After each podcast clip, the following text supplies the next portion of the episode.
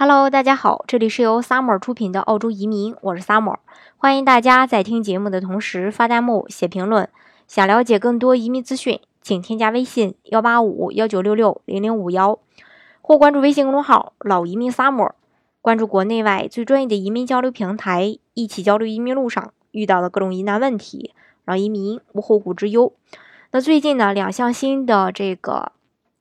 DMA 协议与北领地和维州地区的这个南海，呃，就是这个南海岸地区，呃，签署的。它的全称，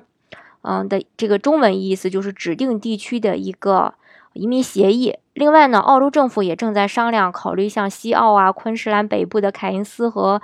呃，这个新南威尔士中部的一些偏远地区也加入这个 DAMA 协议的范围。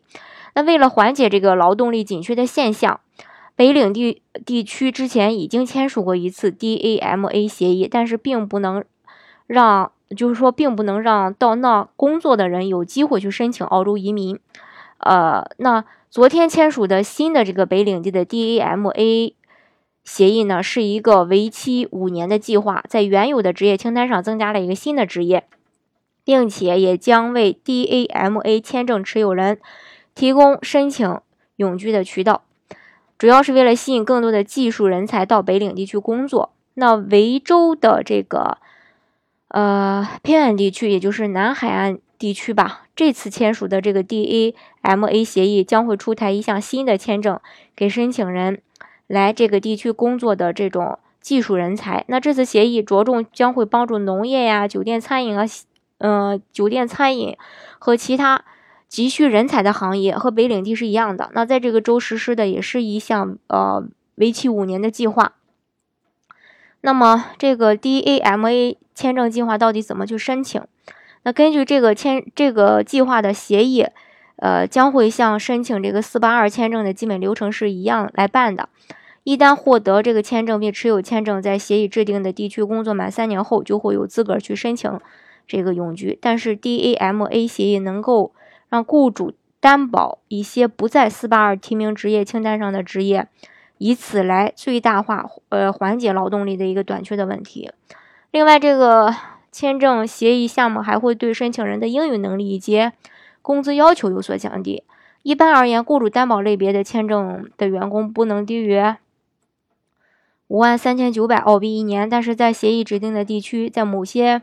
这个职业呃职业的工资标准可以低于这个标准，英语要求也会降低。那过去两年以来，澳大利亚政府提高了雇主担保移民和技术移民签证的申请要求，只有拥有丰富经验、高学历、高水平英语能力的申请人才会有机会申请澳洲的永居。